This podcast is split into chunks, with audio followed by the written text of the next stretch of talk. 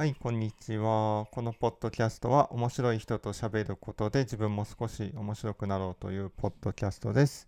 えっ、と、今日も谷口さんに、えっ、と、話し相手になってもらおうと思います。は。はいい、はい、はい。で、今日何話したいかっていうと、はい、うん、最近あった、まあ面白い話っていうか、はい、なんか気になった話で、うん、あのこないだ連続ドラマ小説朝ドラの「らんまん」が、はい、まあ終了したんですけど、はい、はい。見てました？いや、全然見てないです。いやまあ見ないですよね いやこう僕高知に住んでるんで、はいやこうあの人高知出身なんで盛り上がりっぷりがすごいんですよねそうなんですね。へえ。そうなんですどんなイベントも、はなんか、なんとからんまんみたいな感じで、ほうほうほうほう肉フェスでも肉らんまんみたいい。な感ああ、なるほど、なるほどじで。らんまんくっつけたりとああ、なるか、ほどね。NHK、あの、夜の NHK のニュースでは毎回今日のらんまんはこうでしたねみたいな、あそのセリフが入るとか、うん。まあめっちゃらんまん疲れしてたランんですけどマン、疲れ。あんま良くない。はいあんま良くないじゃない。あんま良くない。あんま良くない。まあ全然こっちとしては、うん。全然見てないんで、らんああ、まんを。確かに。なんか NHK ニュースがそんな、あたかもみんな見てるかのように こう話されても。なんかこっちとしてはちょっと、なんか嫌な気持ちになってしまうという確かに、ちょっと疎外感ありますね、それ。そうなんです、そうなんですよ。疎外感あったんですよ、ああ、なるほど、なるほど。うん。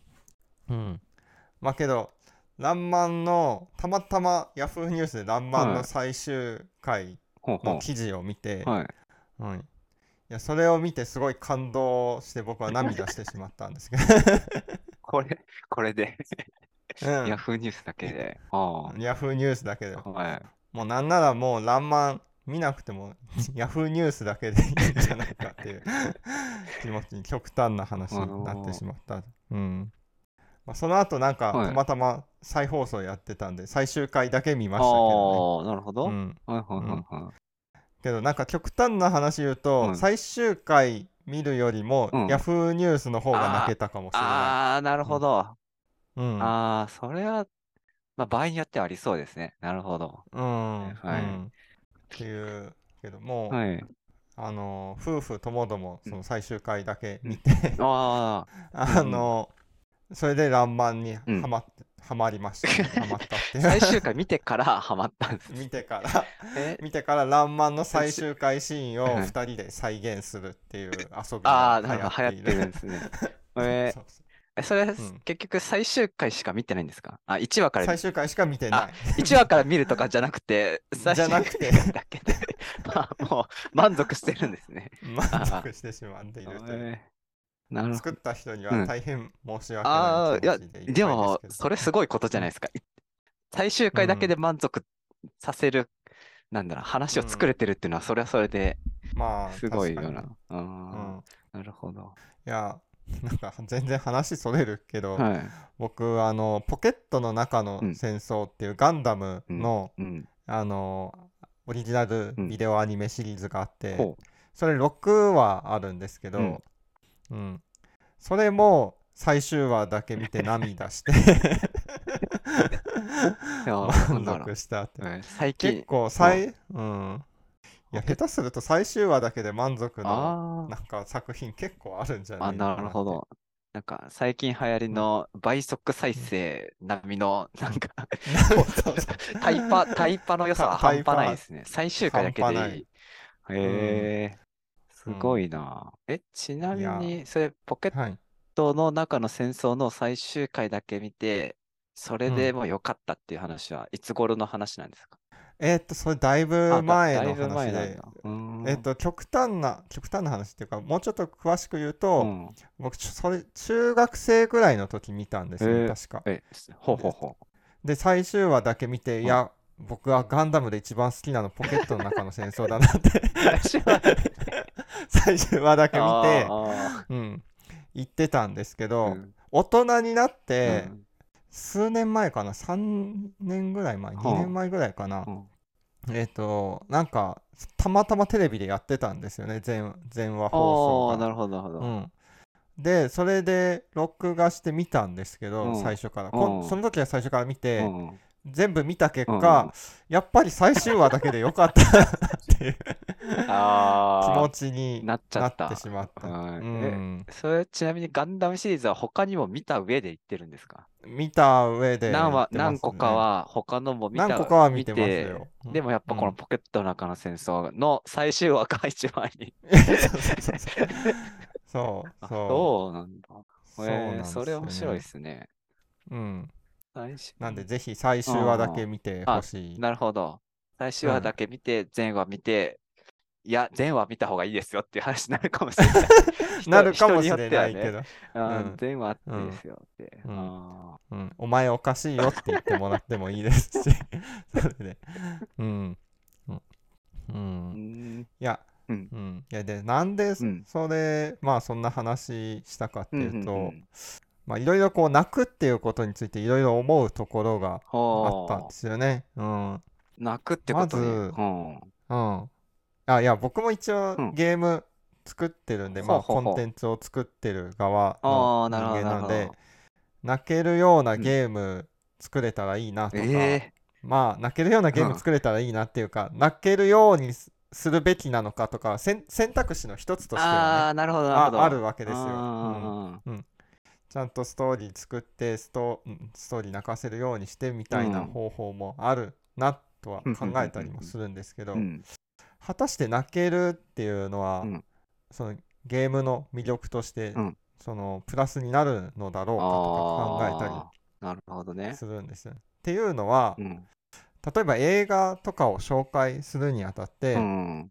この映画泣けますとかいう風に、うん。すごい泣けるんですよって言われても、うんじゃあ見に行こうとはあんまりならない。確かに、まあ、泣けるんすよって言われて、あそうか、泣きに行こうみたいにはならない、ならないってはならないね、確かに。あうん、そう。いや、ならないですよね。これ僕だけじゃないのかな。なんか、うん。あ、いや、そういう意味だと、なる人もいると思います。あ、泣きたい人もいるとは思うんで、ああ、泣きたくないだだけで、あ、だから、笑いたくない人もいるんじゃないですか。笑えるよ、あ、なんか。このそう、笑える映画はいはいですって言われて、いや、笑いたくはないなっていう人も いなると思うんで、まあ、それは人によるんじゃないですか。まあ、別に泣きたくはないな、みたいな。うーん。ただ、笑えるは、うん、多分、その、感情としてプラスじゃないですか。その、うんポジティブな感情といううか、ん。なんか、多分脳の快楽物質出てると思うんですけど、泣くって、まあ、嬉し泣きっていうのもあるけれども、まあ、基本的に悲しい時に泣くじゃないですか。えー、どうなんだろそれって人間の生存にとってなんかマイナスなことが起きた時に泣く気がするかう。ら。なんで人は泣くを求めるんだろうってちょっと思ったんですよね。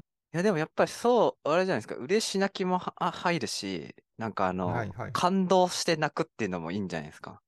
泣く、あその、え、な、大体、悲しくなって泣く、あ、でも、うん悲しくなって泣く映画もあるか。悲しい映画もあるもんな。うん、まあでもか、感動するっていうのも、プラスじゃないんですかね、うんそれ。あー感動ってプラスなんですか？感動ってプラスじゃないですか。あ、なんか、うんすまあそれこそスポーツとかでさ、競りうん、勝った時とか感動して泣くとかあるんで、まあそれ、それはあプラス。感情じゃないかなっていう気はしますけどね。はいはい。何のためにうんその機能あるんだろうとかあー思ったりします？ね人人間にとって。人間の生存にとってそれプラスだったのかな映像にとって、あ、でも、なんか人が泣くとよく言うのはあれじゃないですか。あの、何？心が静まるというか、その、あ心を静めるあのホルモンみたいなの出るみたいな言うじゃないですか。だからはいはいはい普通に機,、能としてはいいんじゃないですか。あ、あるんじゃないですか。その悲しみを抑えるためのはいホルモンが出て、えっと、正常に活動するのを早く流すみたいな。正常復帰を早くできるみたいな。はいはいはい。でそういう機能、そうそう、悲しい時やとかね、なんか辛いことがあった時に、ふすぐ正常に戻るっていう機能があるみたいな、そういう話は言えそうですけどね。それっうてん。快感なんですかね人間にとって。あ、快感じゃないけど、あれじゃないですか。マイナスからゼロに戻す効果があるから、快感かどうかは別じゃない、あ、傷が治るのなと一緒じゃない？あ 怪我したらたらさ、最初、怪我するじゃん。怪我したらはい皮膚戻るじゃんは。戻るじゃないですか。はい。だからはいマイナスからゼロにする機能じゃないですか。皮膚戻るのって。あれ別に快感じゃないじゃないですか。快けど、うん。そのだから映画この映画泣けるんですよって言って、うんいやじゃあ見に行こうって言ってる人たちはマイナスになること前提でじゃああ見に行ってるっていうことになってしまうっていうあ、かそう、そう、多分そうじゃなくて、あれですよ。うんえっと、ゼロから涙流すと、プラスになるんですよ。その、ああなるほど。ほうんもと。ももともと、え、うん。なんだっけ、おオキシトシンとかなんか出る、出るっていうああオキシトシン聞いたことありますよ。はい。とか、なんかそういうしああ幸せじゃないけど、心を安らぐホルモンが出るから、安らぐホルモンああ、がそうそうそう。だから、ゼロから涙流すと、ほ心安らぐホルモン出て、プラス、プラスなんですよ。心安らぐんですよ。あー。なるほどなるほど、うん。じゃあじゃあその泣ける映画見にうん行きたい人はそれの中毒になあ、そうそうそうそうそうそう。そう、んオキシトシン中毒。オキシトシンかどうかは知らないけど、なんか、そういう幸せホルモン中毒とかであ気持ちよい、気持ちいいんじゃないですかね。ーあーなるうんほどね、。え、泣いたことないんですか？いやいやありますよ僕はだから「らんまん」のヤフーニュースで泣きましたかあ、そ、その時どう思ったかですよ。あ、なんか、ら、うん。泣いた後、どう、どんな感じでした？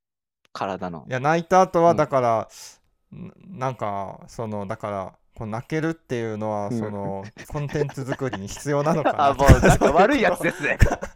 泣い泣く泣けるのはコンテンツ作りに使えるんかみたいな、もう何かに利用してややろうっていう思いが。いやけど、うん、そうそうなんでしょう作り手側としてはあそういうふうに考えると思うんですけどいやそこでまた考えたわけですよ。そのじゃあ、うんこの作う品ん作った人ってすげえ悪いやつなんじゃないかなって思ったんですよね。いや、そん悪くないじ 泣かせたろうと思って作ってるゃん。わけじあーあー、まあまあ、ゃないですそれはか。そうですね。泣かせたろ人、う。うん。うん、この、うんこんこういうのやっとけば、うん。みんな泣くんだろ？うみたいな気持ちでうん。作るってことになるから、うんそれってなんか人としてどうなんて思ったりした？それはこうやっとけば人って喜ぶやろっつってゲーム作ってる人と一緒じゃないですか。まあそうですね。それですね言ったらもうそうです全部。それ言ったらそうですこんな、こんな風に仕組み作りゃ、どうせ喜ぶんだろう、お前らって言って作ってるんだったらうんまあまあ一緒じゃない？まあそうですけどけどなんかそれ、なんだろうな泣けるのを作る人ってうん。だと、その面白いのを作る人だと、なんかちょっとニュアンスが若干違くなってくるなと思ってて。本当ですか？その、うん。泣け泣ける話を、うん。その見た時に、うん。そのバックの人が見えた時バックの人のことを考えちゃった時に泣けなくなっちゃうんじゃないかなって思ったんですよああ、観客というか、視聴してる人が、主張してる人が。人が、まあその制作人側の思いを考えたら、うん。そうん。そんな余裕あればでいいっすけど、それ、そのまあ時点でもう失敗してそうですけどね。まあ確かにそういうことですかね。上手い人はそこ感じさせないっていうことか。うん。それはそうじゃないですか。制作人の意図なんだろうとか思って、なんか見せ見 見られてたら、うん、もう疑問疑問、うん。疑問持たれてるというか。うん、僕今回こういうふうなこと考えちゃったんで、なんか次からな泣くたびになんか同じこと考えてしまいそうな気が。それは良くないですね、なんか。うん、これ制作者どういうつもりで作ったんだろうなとか思いながら見ちゃうか。ああ、でもうんそれ、ああ、そういうことね。まあ確かに、でも作り手だからな、ある程度仕方ないかもしれないですね。そまあの純粋に楽しめないかもしれないですね。うん、そういうカルマをあーそうそうそうかもしれない。そういう職業、じゅ職業病っていうかわかんないですけど、そうです。うん業を背負ってきてますね。楽しめない。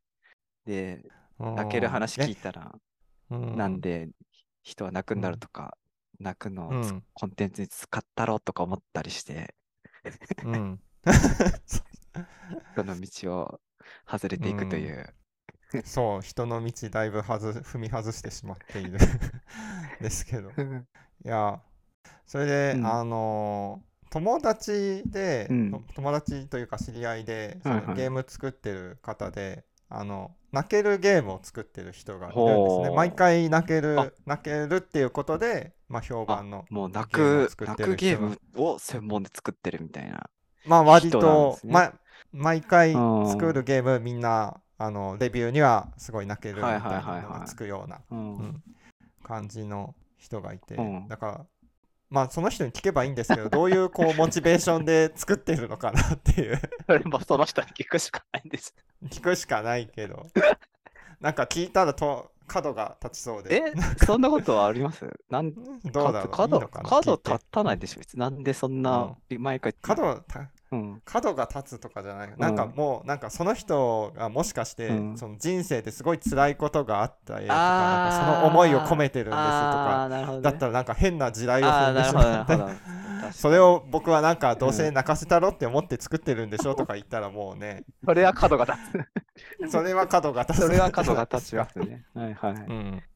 ああ、泣ける作品を作るモチベーションってことですか？そうそうどうなんあーでもどんなのなのかなって。いやそれこそ、さ和健さんが言ったそれは一つのうん。理由じゃないですか。過去、自分が辛いことがあって、それを癒す作業として泣ける作品を作ってるみたいなのは、まあなるほど一つのなるほど。可能性ですよね。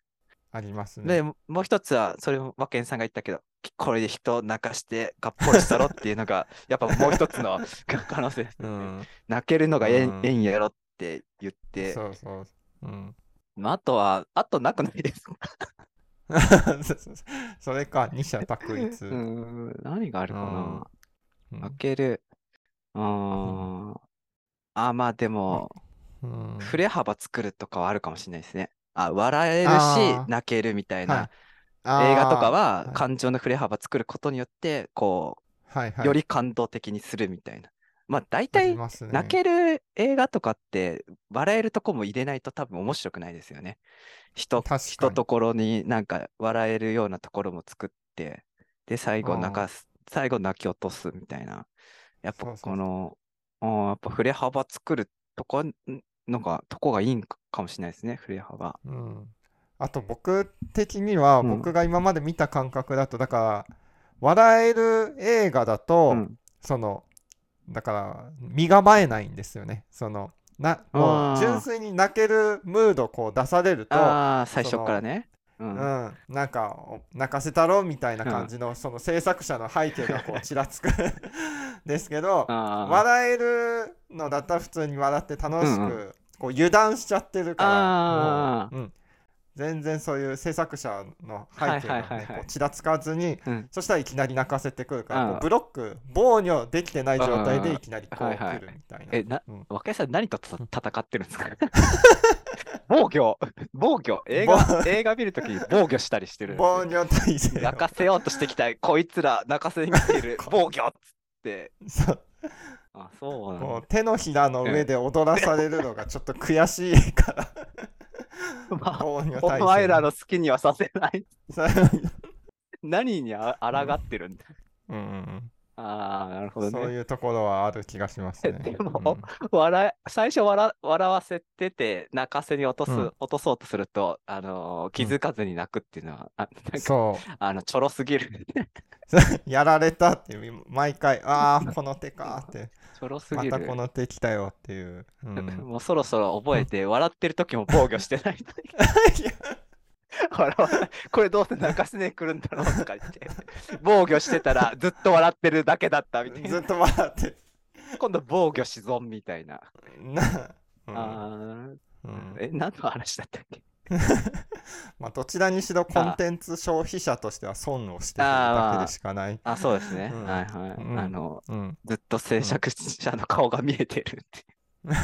うんあいいですね。うんあとそう、うん思ったのはその、うんどうすれば人って泣かせられるんだろうってあそう僕もその、はいはい。ねあ、これがええんやろってやっていう。感じでこうやってみたいわけですね。お前これがええんだろって言って。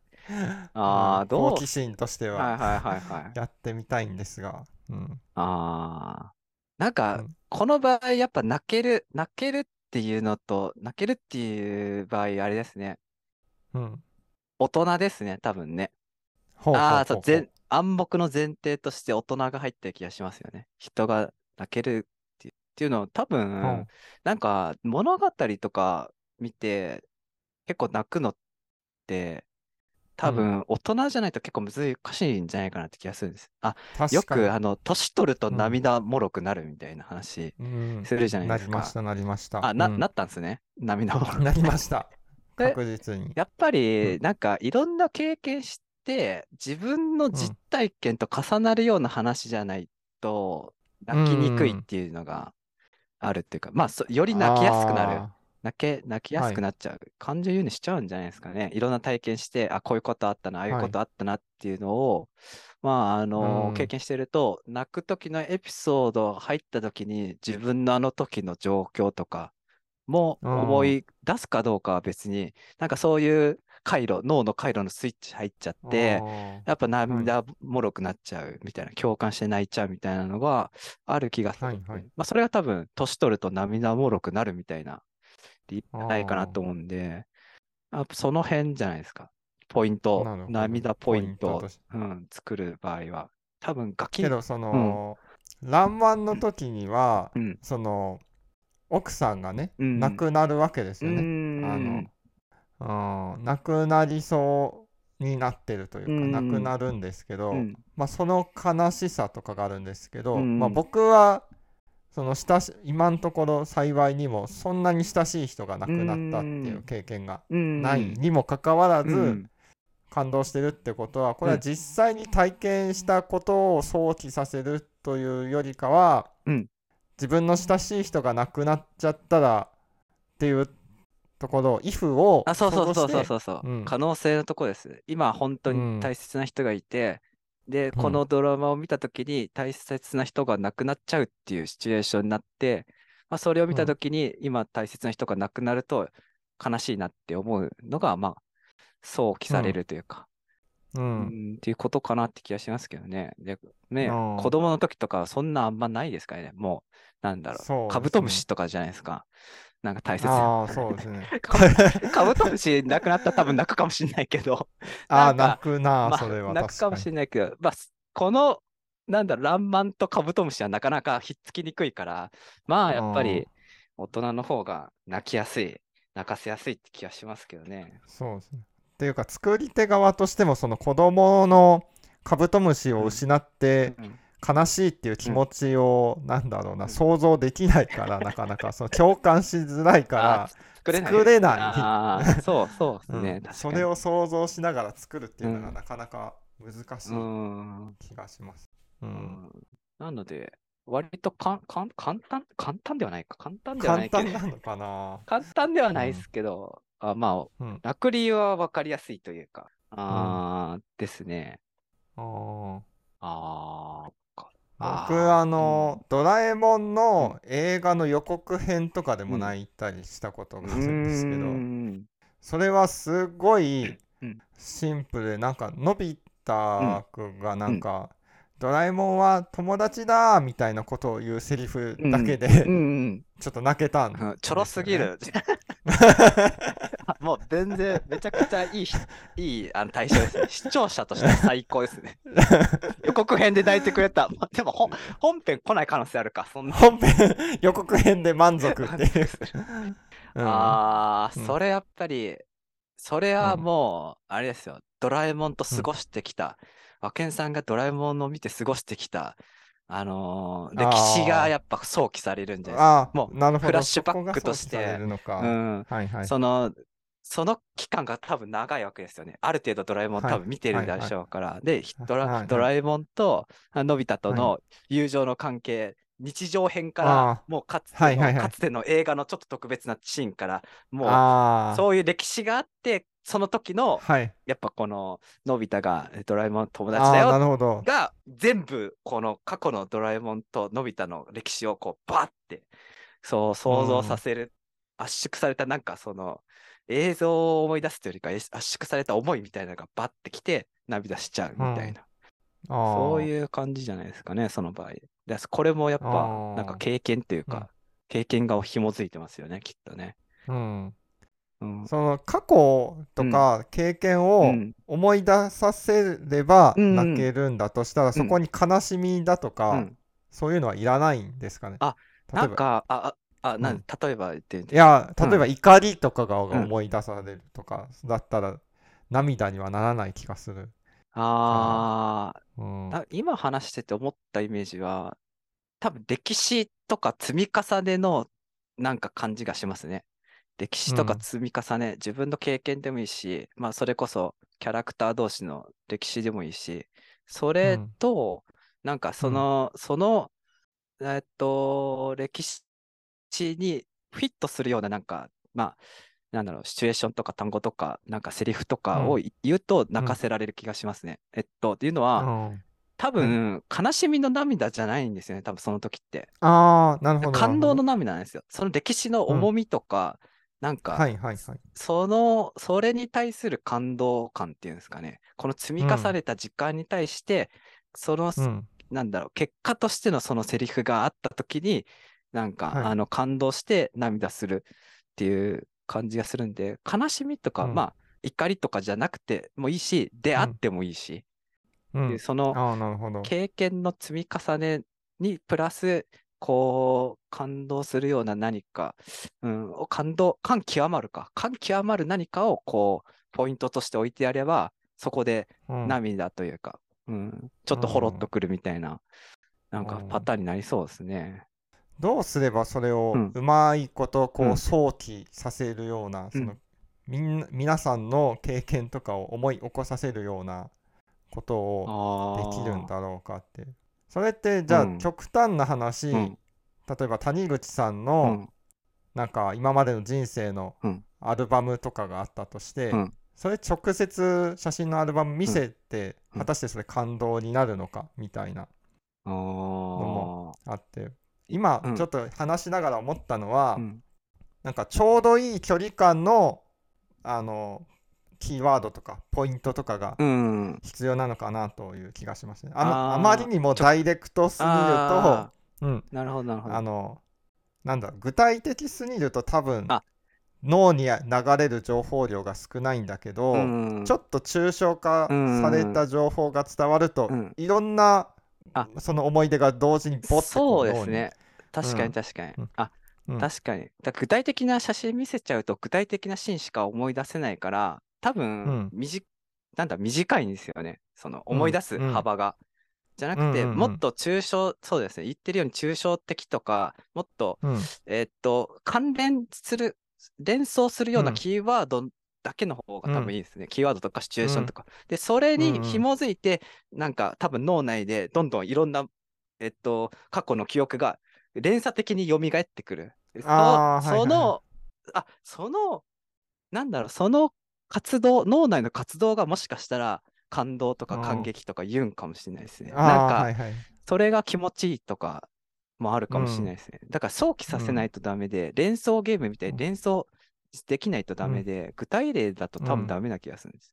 ダメな気がしますね。うんいや、うん、いやこれ僕がうん前々から思ってた面白いうんっていうものは、全てそういうそのニューロンのつながりというか、うん。何かから想起されるっていうものは、うん。なるほど。面白いって感じるっていうのとなんかあ。同じような感じが同じかもしれれないですね。連想、想起されて、連想して、それは多分うん。自分でも自覚しなくても脳内の方でうん。勝手に連想してくれて、うん。それがまあなんか感覚としてとか、まあ脳内でなんか出てるかもしれない。し、ううんん、なんかそれで悲しいとか面白いとかってなってそうですね。あ、だからなるほど。笑うのと泣くのはおも割と似てる現象かも似しれない。てるですね、現象だと今うん話してて思いました、だからうん。泣い泣かした後あ笑わせた後泣かすとかも比較的うん。むしろかん簡単っていうか、うん。何もないとこから泣かせるよりも笑わせてから泣かせた方が泣きやすいとかもあるかもしれないですね。なんかありそうですね。回路が結構いい感じに刺激されて泣きやすくなってるうんみたいな感じ。うんうん、確かに。泣く泣ける作品作ろうと思ったらそれで言うとなんか コンテンツの中でこう、なんかいろいろ連鎖しやすいようなこう伏線みたいのいっぱいこうポンポンポンそうですね。って置いといて、うん。最後にその発火させるあ、ポイントそうそう。そうそうを。そうそうこそう。あ、そんな感じな気がする。全部一気にドドーンっててなるみたいな。ドーンってなって。思い起こさせるうんみたいな感じ、そしたら泣くみたいな。ああ、あ、で、これがじゃあまず一つの仮説とした場合に、こうんこの仮説を他の作品で検証すればいいんじゃないですか。ああ、なるほど、そっかそっかさっき。のえ泣けるゲームの人とかの作品うん。やってみたら、あ、ここに伏線ある、うんここに伏線あるとか あ、こうやってあ、作ってるのかっていうのが。。あ、そろそろ泣けるポイント来る。あ、来た うあなんん。かそんな気がするな。あーまあ、一つの手法かもしれないですけどね。まあ、なんか、そうですねい。くつかの手法ありそうだけど、一つはやっぱその連想ゲームですかね。泣けるうん。ポイント。うん。できましたね。うん。作れそうな気がしてきました。投げるゲーム。これでも、泣ける映画とか作ってる人が聞いたら、なわけねえだろとか。なんてなるかもしれない。うん、とかまあここまで分かったとしてもうんなかなかそれ作るの難しい気はしますしね。それはそうっすね。あのーさっきうん和健さんが言ってた、制作者の顔がチラチラ見えたらもう全然泣けないですあね。あ確かに。もう、うんはい、ここ泣けるポイント、あ伏線1です。ここ泣けるポイント、うん伏線2です。とか言って、なんかこれを作る、見てる、見てる間に、あ、ここ泣けるポイントだなとか思われつつ、うんクライマックスでそろそろ来るぞって思われたら、もうみんな防御防御の姿勢です。防御体だもう最初からその場合ってもうつながりが脳内にできちゃってるから、うん。あのやっぱり感動にならないってことなんですよね。ああ、そう、発火してこう、うん連想にうん。もう最初から発発火されてるような状態だからもうポンポンポンって。うん。回路開いて。そこで、うん。うん、なんだろうな、もう、うん なんだろう、全部花火出た後に、あの、導火線に火つけてるような。これあれあれですよ。うんあの、泣けるポイントで、どっかのところで、あの、うんはあなんだ、素に戻るやつですよ。あの、クライマックスで、ススンってしちゃうやつです。あ、確かにうん、それ失敗してるな。うん気づかれちゃダメですね。確かに気。づかれるパターンもありそうだし、その発火でうまいこと発火しないパターンとかもありそうですよね。なあれ繋いでたつもりなのにうん全然 来ないぞうんみたいな。何言ってんだうみたいなね。みたいな、そうそうそうそう。何言ってんだパターンもありそう。って言ったパターンありそうですね。ううんん。ああ、え？そっかうん。あ、まあでもそっかそっか、いいのか合ってるね。あの、クライマックスで、あ、違う、泣ける輪だけ見て泣けるのも大丈夫ですね。あの人生の中でいろんな人伏生の方線であるって話だから。ああ、なるほど、なるほど。人生が伏線になってるってことですねよ。あうんだから、泣ける最終回で、最終回は割とこうみんなに普遍的な、なんかこう、ものじゃないとダメだっていうか、そういうことですね。普遍的になってるってことですね。比較的みんな経験するようなことを。うん。うん。あだとすると、あ、で、結局やっぱそうなるとテーマは、は割とみんな経験してことあるようなテーマが多くなりそうですね。あ、その、恋うん。まあ、恋愛とか人が死ぬとか、まあやっぱりありきたりというか、まあよくあるまあ話そうですね。みんなどこかでは経験してるでしょう経験してる。で、多分そう、でもそれしちゃうと、わ、これ来るぞ来るぞってバレちゃうんで、やっぱなんかひねらないとダメな感そじがうですね。そうじゃなさそうに見せる必要性がある。うんそうじゃなさそう多分ですけど、僕が思うに、割といいなって思ってるのが人の成長とかですかね。あ、いや、あ、やりありがちか。ありがちかもしれないですけど、人のうん成長とかじゃないですか。積み重ねてきて、なんかうまくいってなかったものが、こう、うまくいって感動するみたいな。まあ、泣けるかどうかはわかんないけど。うん。やっぱ隠す、隠すことじゃないですかね。いや、ガンダムって最初聞いてみたときが、いや、ガンダムって言ったらかかっこいいロボットが出てきて戦ってアクションが面白いんでしょみたいな感じで、そのベールで覆い隠されているので、ああ、なるほどね。気づかないっていううん。のはある気がします。ああ、うん。ガンダム、だかうん。うん。ねガンダム結構ら、ミスリードを用意ししてよくああ、ほど。でもガンダムって結局ヒューマンドラマ多くないですか？いまあそう印象ですけど。そうなんですけど。あでもま子供の時とかは割とそういうそっかギミック、ギミックっていうのかな？なんかその仕掛けとしてやっぱガンダムっていうのはアクションっていうか、かっこいいロボットと戦ううん。が、うん。まあまず前面に出てきてるけど、その裏にヒューマンドラマはちゃんと用意されてるっていう二段仕掛けみたいな風になってる、うん、そうですね。こ構造としてそうなってるってことですかね。うん。えーえ、じゃあその泣けるゲーム作った人のテーマとかは何なんですか？なんだろう。いや、僕もやってないから、わあからないんだけれども。あ、あ、やうんあ、そのタイトルとか内概要も知らないんですか？あ、概要は、なんだろう。やけど、特定されてしまうから、あーんまりそっか角が立っちゃうかああ、まあ確かに。やめときますか。うんああ、うんガンダム。あ、ランマン、ランマンはもう、でも、なんだろう。まあ、ヒューマン、もともとヒューマンドラマだしな。まあ、ランマンは僕の中ではその、うんランマン疲れを起こしていたので、こう、だいぶハードルが下がってたっていうか、なんかちょっとあ逆に嫌なものぐあ、ああ、らいな。なるほどね。ああ、だなるほど、なるほど。ああ、確かに。うん。どうせ、どうせうん言って、そんな思んないんでしょとか、なんか、そうそうそうそうそううがった、うがった見方で見てたわけですね。そう。はいはいはい。うんそしたら、あ泣けちゃったっていう。しかも。しかも、ヤフーニュースのニュース程度の文字数もなんかあんまそんななかったような気がする。うん意外とあっさりした紹介。ううんん。泣ける。うんまあ、あとはす、ああ、そうっす、そうっすね。そんなとこっすかね。ストーリーとかも重要そうですけどね。まあやっぱ、なんか、うん泣けるまでの流れみたいなのは。うん。いや、やけど、あうん、や、やっぱまだうん難しいですね。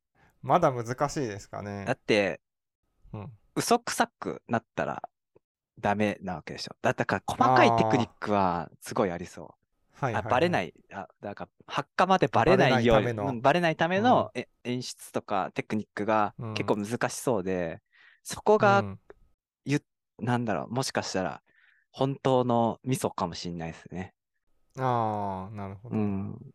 まあじゃあ、まあ今後、とりあえずコンテンツ、泣けそうなコンテンツ見るときは、うっすどこでバレてるのかとか、まあうんダメな作品だった場合はどこでバレちゃったのかあだし、うん。うん。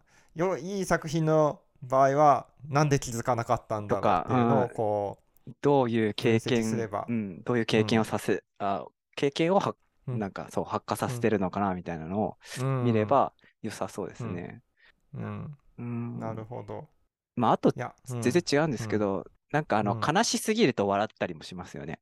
あ、泣くと悲しいが似てるんじゃないかっていう話ですけど、はいはいはいはいはい、悲しい、まあ、なんかお母さん、例えばお母さんが子供を目の前で亡くしちゃったりとかしたらもあう、まあ、狂はいはいはい狂っちゃってな、笑うみたいな。うん。泣くというよりかはもう、笑うみたいなのは、うん。泣くのと笑うのがもしかしたら似てるかもしれないの。補強材料かもしれないです。うんうん。うんまああと数年ちょっと分析を、はいこの視点で分析を続ければ僕もうん泣ける作品が作れるようになる気がしてきました。ああ、うんそうですね。まあ、確かに。泣くのを、そうですね。泣く作品もっと研究すれば、これ、うんこっから、これをベースになんか、うん、うん確からしいものが得られそうですね。うん。今までこう研究しようっていう視点でそんなに見てなかったのでああ、はいはい。こ某、れから見るときは、うん、どう泣かせてるんだろうっていう視点で見れるようになったんで、ああ、なるほどね。ね、より分析がはかどるはい気がしますね、今回ので。今までは防御の姿勢しかしてなかった。してなかったかたくなに拒絶する姿勢しかしてなかったけど、うんまあ分うん析する対象になったということで、そうですね。よかったです。まあ防御してたのもやっぱり分析したいっていうのが少しはあったからな気はしますあ、けど、ね。冷静に見たいと、冷静に。そうそうそうそう。で、ううんん。やっぱ冷静じゃないとなかなかね、分析できないんで確かに、防御する必要性がね、あるんです確かにね。はい。まあ今日はこんなところでいいかな。はい。うん。取れ高あったと思います。まあ、はい時間ちょうどいいかもしれないですね。はいちょうどはいいいですね。はいはい。じゃあありがとうございました。はいありがとうございました。